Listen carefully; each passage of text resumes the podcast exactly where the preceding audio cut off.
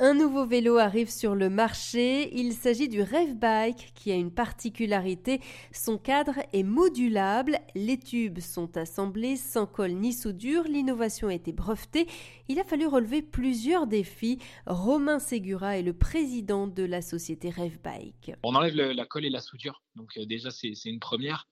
Déjà il faut que le vélo puisse tenir. Euh, qui puisse passer les normes de sécurité pour, euh, pour la, mise en vente sur le marché.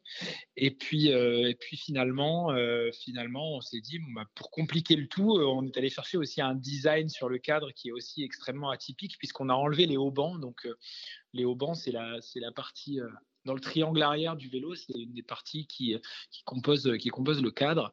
Et on l'a enlevé pour pouvoir faciliter l'intégration de certains composants comme la courroie.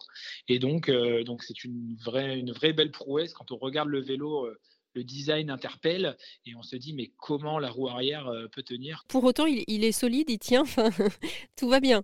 Ah, tout va bien et puis euh, et puis même par dessus euh, tout ben il a aussi des sensations euh, qui sont vraiment étudiées pour se sentir bien dessus. On a démarré par un marché qui nous tenait vraiment à cœur, c'est le marché du, vélo de ville donc l'urbain.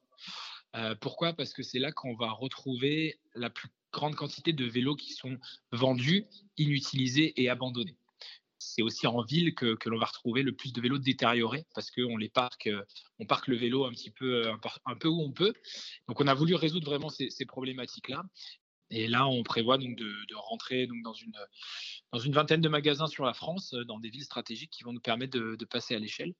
Et les premières livraisons sont prévues pour pour juin 2023. On est en train de, lever des fonds pour dimensionner notre outil industriel et, pouvoir étendre la marque. Euh, donc voilà, on recherche activement des, investisseurs qui, nous permettraient de, passer un cap et de pouvoir jouer dans, la cour des grands. C'était Romain Ségura, président de la société lyonnaise RefBike.